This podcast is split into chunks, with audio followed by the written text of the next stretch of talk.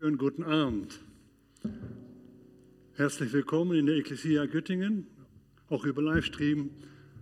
Schön, dass ihr zuschaut, dass ihr mithört. Ich lade euch ganz herzlich ein, auch eventuell ein kleines paar Notizen zu machen. Eine einfache Botschaft, vielleicht doch mit einer tieferen Wirkung. Danke, Stefan.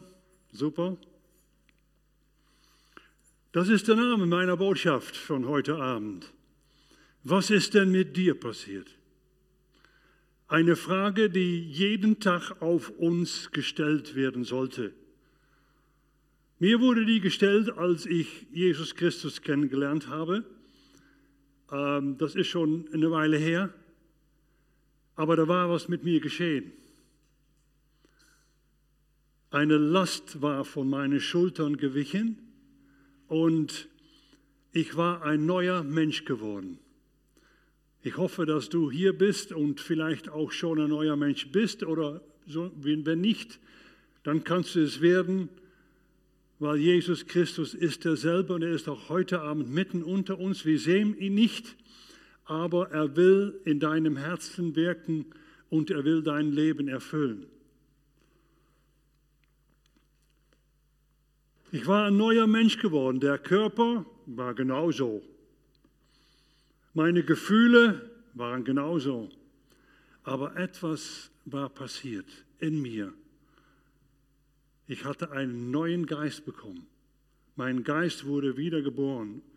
Das klingt zwar sehr fromm, vielleicht auch für diejenigen, die das überhaupt diese Äußerung nicht kennen, aber ich kann es nicht anders beschreiben. Es kommt auch aus, aus Gottes Wort ähm, die geistliche Wiedergeburt, ein neuer Mensch geworden.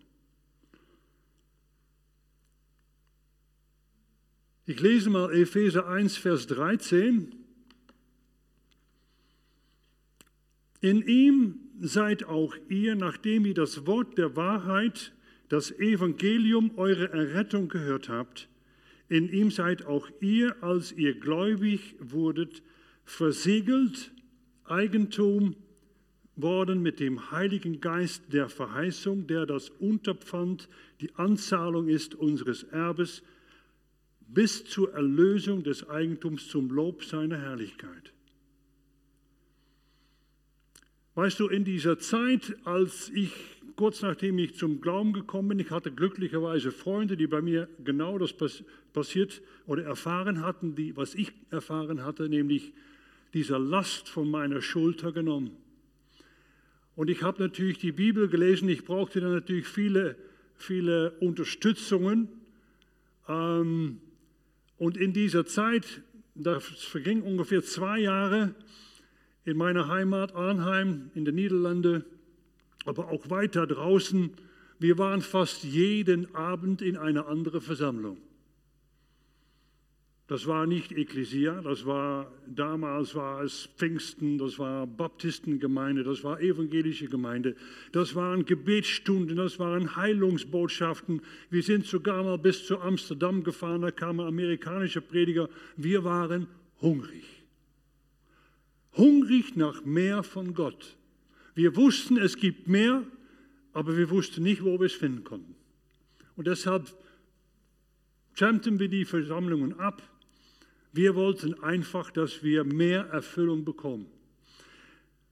Ich habe damals dieses Wort gefunden in Epheser 1, was ich euch gerade vorgelesen habe. Und was bedeutet das? Weil es gibt sehr viele Unterschiede in dem Verständnis von, hör mal, wenn ich zum Glauben gekommen bin, dann habe ich doch eigentlich alles, was es gibt. Oder? Gott Vater, Gott Sohn, Gott Heiliger Geist, ich glaube einen dreieinigen Gott. Was gibt es denn da noch zu bekommen? Sehr viel. Lass ich es mal so sagen. Ich versuche das mal mit einem sehr praktischen Beispiel. Ich hoffe, keiner hat jemals dieses Siegel irgendwo in seinem Haus gefunden. Das ist nämlich, wenn du insolvent bist oder wenn du Schulden hast, als Christ haben wir jede Menge Schulden, bevor wir zum Glauben gekommen sind, oder? Und das ist das, was uns belastet. Wir wissen mit unserer Schuld überhaupt nicht, wohin. Und dann kommt Jesus und nimmt uns unsere Schuld. Aber gut, nehmen wir mal dieses Beispiel, wenn wir Schulden haben und wir können diese Schuld nicht bezahlen, dann nach mehreren Briefen und Einschreiben wird eines Tages an die Tür geklopft und dann ist der Zwangsvollstrecker da und der kommt, er sagt, darf ich eintreten? Und wenn er nicht eintreten darf, dann macht er das mit Gewalt, mit Polizeischutz und so weiter und geht durch deine Wohnung, geht durch dein Haus und guckt sich etwas Wertvolles an, was den Wert des Schuldes betrifft und klebt auf Möbel, Fernseher, keine Ahnung, was du da hast, PC, vielleicht auch dein Auto. Darauf kommt zum Pfandsiegel und als dieses Pfandsiegel aufgeklebt worden ist, gehört das Teil nicht mehr dir. Dann gehört es dem Amtsgericht und dann wird dieses Teil öffentlich versteigert und diesen Wert wird deinen Schuld gutgeschrieben. So ähnlich ist das, wenn wir zu Jesus kommen. Wir haben jede Menge Schulden. Jesus nimmt uns unsere Schuld weg. Wir sagen, Herr, komm in meinem Leben, verzeih mir, ich tue Buße über mein altes Leben, dass ich dir ungehorsam war, dass ich dir nicht nachgefolgt bin, dass ich dich überhaupt ignoriert habe. Jetzt aber will ich, ein, will ich, dass du in meinem Leben die größte Rolle spielst. Dann sagt Jesus, okay, bang, ich drücke dir mein Pfandsiegel auf. Das haben wir gerade gelesen. Versiegelt Eigentum Gottes. Dann hast du nicht alles, was es zu geben gibt. Nein, nein, nein, nein. Da gibt es noch viel mehr. Mal sehen, was ich Jesus sagt in Johannes 16, Vers 6, da hat er ein persönliches Gespräch mit seinen Jüngern. Ja? Er bereitet sie vor auf seinem Weggang. Sozusagen, er setzt sich am Lagerfeuer und sagt, Männer, es dauert nicht mehr so lange, dann werde ich weggehen. Ich werde gekreuzigt werden, ich werde auffahren zum Himmel, aber ich lasse euch nicht alleine. Sie haben das vieles, haben sie damals noch nicht verstanden. Aber Jesus sagt doch, ich sage euch die Wahrheit. Es ist nützlich, dass ich weggehe, denn wenn ich nicht weggehe, wird der Beistand nicht zu euch kommen. Wenn ich aber hingehe, werde ich ihn zu euch senden. Das heißt also, dass Jesus ein Stellvertreter schickt, die ihm würdig vertreten soll, weil er sagt, es ist euch nützlich, dass ich weggehe. Es ist nicht ein großer Schmerz oder du brauchst nicht traurig zu sein, sondern es ist nützlich. Es ist so eine Art von Verbesserung, weil Jesus musste zum Himmel auffahren. Er präsentierte da sein Opfer, was er gemacht hat. Er präsentierte da sogar sein unschuldiges Blut.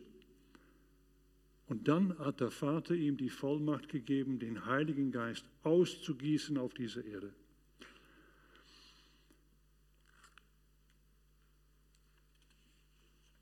Was ist dann mit uns passiert? In diesem Fall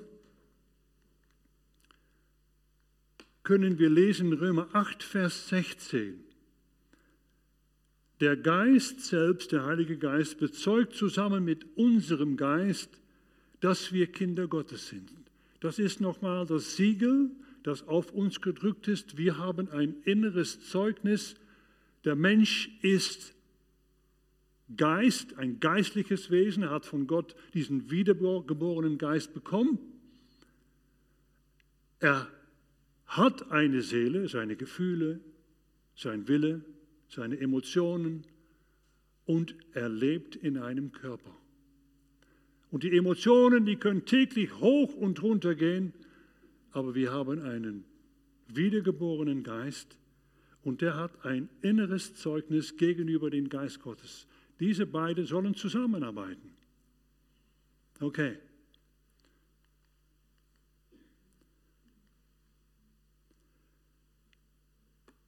Jesus sagt, gerade haben wir es gelesen, und ich werde euch einen anderen Beistand schicken. Es ist nützlich, dass ich gehe, damit er kommt.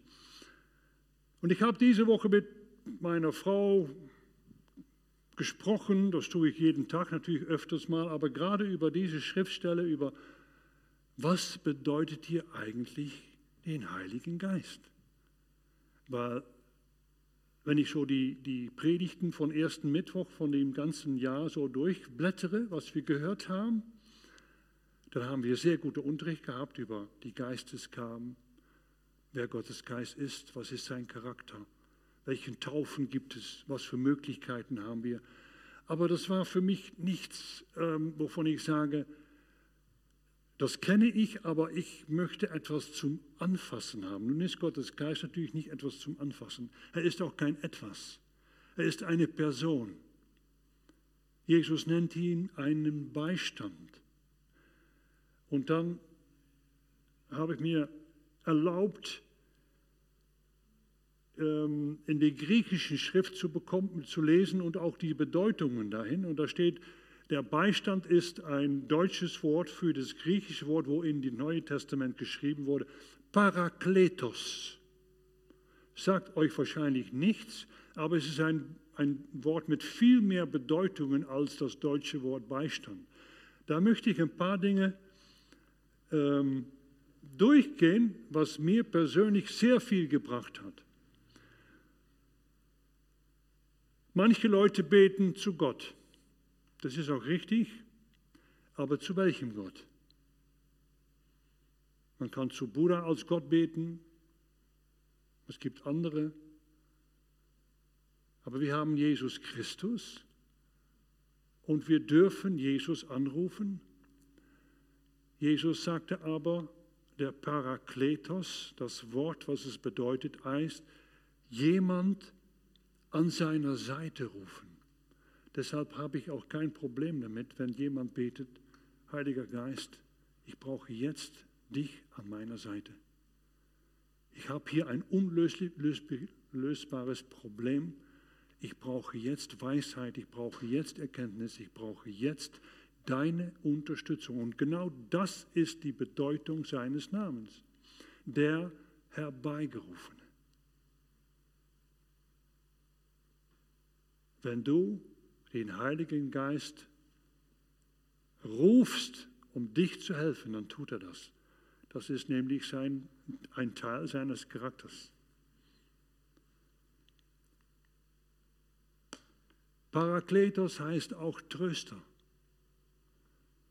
Trost kann jeder von uns an einer bestimmten Zeit seines Lebens oder an einem Tag oder in einer Enttäuschung gebrauchen man hat studiert, man hat irgendwie sich gut vorbereitet und trotzdem durchgefahren. Trotzdem Enttäuschung, trotzdem hat es nicht geklappt. Wir haben Ärger gehabt im Betrieb, beim Studium, mit anderen Leuten. Und da brauche ich Trost in jeglicher Form oder bei Verlust von Menschen, die uns so kostbar waren.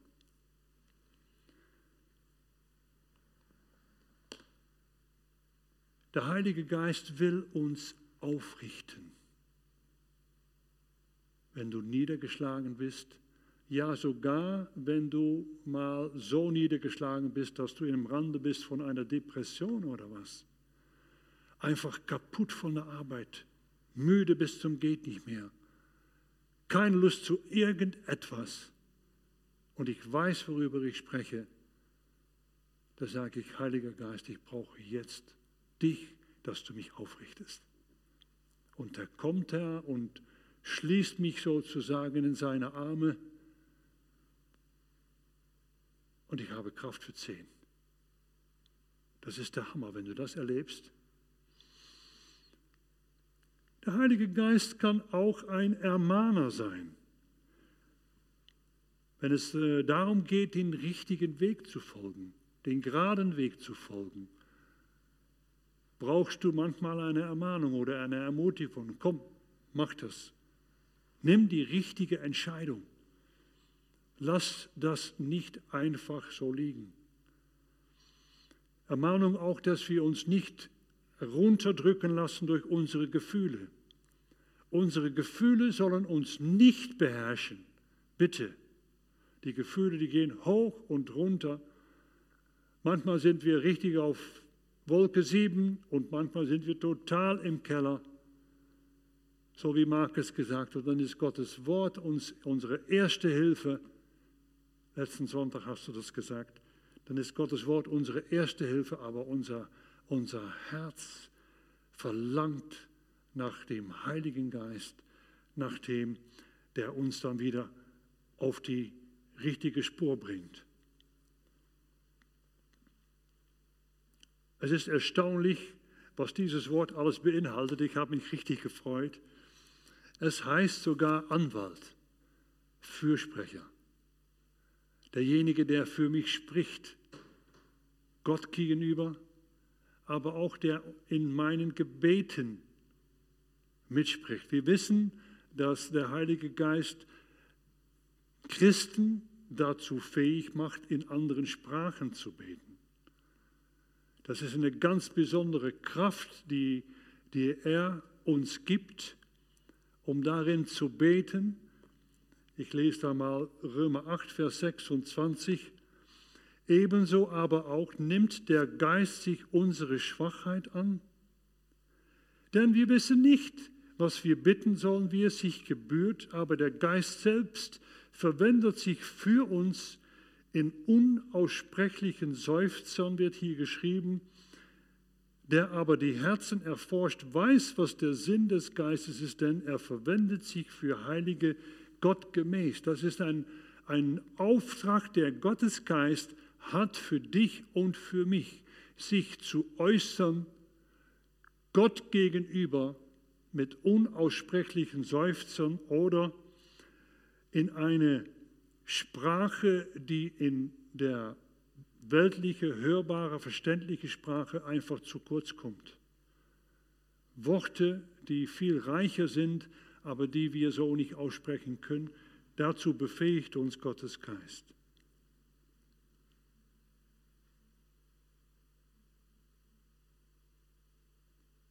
Das Sprachengebet, mal so zwischendurch, soll uns auch durch Gottes Geist auferbauen, stärken.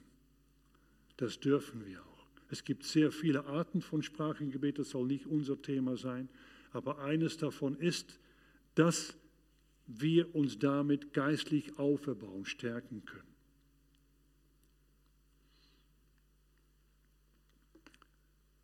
Parakletos, das Wort, heißt, er will jemand auch ermutigen, stärken, neue Kraft schenken.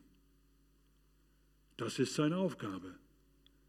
Er will uns also in unserem christlichen Leben immer wieder begegnen und führen in eine, ja nicht, dass wir immer im, auf Nummer 100 sind oder dass wir immer voller Kraft sind, weil wir bleiben Menschen. Aber wir dürfen in diese Gemeinschaft kommen mit ihm, wenn wir ihm einfach anrufen. Sagen, Herr Jesus, du hast uns den Heiligen Geist versprochen, dass er zu mir kommt und dass er mir in bestimmte Fähigkeiten einfach hilft, dass er mir Kraft schenkt, dass er mir unterstützt, dass er mir tröstet, dass er mir ermutigt, dass er mich aufrichtet. Und dazu brauche ich jetzt dich, Heiliger Geist, dann tut er das. Er lässt sich gerne einladen, aber du musst sprechen. Der Heilige Geist ist keine Gedanke. Er ist eine Person. Du darfst mit ihm sprechen.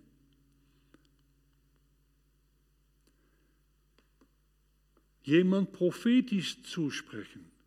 Das ist also ein Dienst, die er, er macht, die Bibel sagt, Jesus spricht zu seinen Jüngern, er wird mich verherrlichen, groß machen, ehren. Er wird also Jesus groß machen in unserem Leben. Er wird sich nicht selber verherrlichen wollen. weil Jesus ist für uns am Kreuz das Lamm Gottes geworden. Er will, dass Jesus in unserem Leben die, der zentrale Persönlichkeit ist. Keine Frage. Aber wenn wir weitergehen wollen, wenn wir wachsen wollen mit ihm, dann haben wir eine persönliche Beziehung mit Jesus und der Heilige Geist hilft uns täglich dabei. Aber dann geht es weiter, weil Jüngerschaft heißt auch, ich stelle mich zur Verfügung in der Kraft des Heiligen Geistes, um jemand anders zu ermutigen. Ich war erstaunt, dass jemand mir mal eine Bibelstelle gegeben hat. Harry, ich habe diese Bibelstelle für dich auf meinem Herzen, dir das zu geben. Und ich habe die Bibelstelle gelesen, denke dann, Mensch, das passt ja genau in meine Situation. Hast du auch mal sowas erlebt? Passt genau in meine Situation.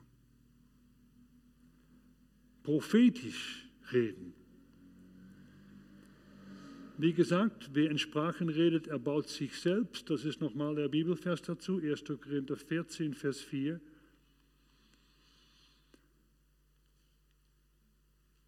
Jesus hatte keine Probleme damit, mitten irgendwo unter Leuten, ob er sie kannte oder nicht kannte, geistliche Wahrheiten zu vermitteln. Wir sehen das zum Beispiel in Johannes 4 bei der, bei der samaritischen Frau, wo er sagte, Gott ist Geist und die ihm anbeten, sollen ihm in Geist und die Wahrheit anbeten. Die Frau wusste überhaupt nicht, wo er darüber redete. Aber er vermittelte geistliche Wahrheiten. Und auch so auf diesem Fest dem letzten, dem großen Tag des Festes, aber stand Jesus und rief und sprach, wenn jemand dürstet, so komme er zu mir und trinke. Wer an mich glaubt, wie die Schrift gesagt hat, aus seinem Leibe werden Ströme lebendigen Wassers fließen. Dies sagte er aber von dem Geist, den die empfangen sollten, die an ihn glaubten. Denn noch war der Geist nicht da, weil Jesus noch nicht verherrlicht worden war. Hier gibt es also im Prinzip zwei Richtungen. Erstmal, wenn jemand dürstet, so komme er zu mir und trinke. In der Verbindung von, es ist nützlich, dass ich weggehe, weil dann kommt der Beistand zu euch. Und dann heißt das also, ich darf trinken, aber auch es hat eine Auswirkung in meinem Leben.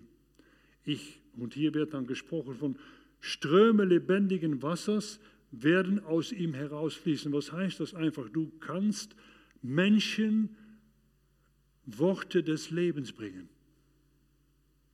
Keine Gedanken, du kannst für sie beten, aber ein persönlich ein Mensch zu erbauen durch deine Worte, das ist so kostbar entweder ein Bibelvers, wie ich das gerade gesehen, ge, gesagt habe, oder einfach ihr Charakter zu unterstützen, ihre Entwicklung. Ich sprach vor kurzem mit einer Person, ich sage, du, ich glaube, Gott hat einen Plan für dein Leben. Ein ganz besonderer Plan. Gott hat keine Fehlgeburten. Er liebt dich, du hast Jesus in deinem Leben angenommen Gott hat einen Plan für dein Leben. Und ich glaube auch, dass heute Abend ganz besonders jemand da ist, wo Gott zu spricht, sagt, Gott hat einen Plan für dein Leben. Er möchte dein Leben zusammen mit dir erfüllen. Ein Plan heißt auch vielleicht eine Berufung, einen Platz in seiner Gemeinde, wo immer, weiß ich nicht, ist ein, allgemeine, ein allgemeines Wort, aber Gott ist sicher da, um einen Plan in deinem Leben aus, auszuführen. Ermutigende Worte, die wir alle brauchen. Ich komme zum Schluss. Ich lese nochmal für uns Apostelgeschichte 1, Vers 8. Aber wenn der Heilige Geist auf euch herabkommt, werdet ihr mit seiner Kraft ausgerüstet werden. Und das wird euch dazu befähigen, meine Zeugen zu sein. In Jerusalem, in ganz Judäa, in Samarien und überall sonst auf der Welt, selbst in den entferntesten Gegenden der Erde. Das ist das, was Gottes Geist in uns und mit uns tun will. Er will uns mit Kraft erfüllen, aber er will auch, dass wir diese Kraft nicht für uns selbst behalten. Ströme lebendiges Wasser, die darfst du weitergeben. Für dich selbst erstmal zu empfangen, zweitens als Jüngerschaft, um Menschen persönlich auch vielleicht zu Jesus zu bringen, weil das, wo du von voll bist, da strömt der Mund von über, aber vielleicht auch deinen Platz zu finden in der Gemeinde, einfach mithelfen, aufzubauen, damit die Gemeinde wächst, damit Leute hinzukommen, Menschen von neuem geboren werden. Diese Kraft, die brauchen wir alle.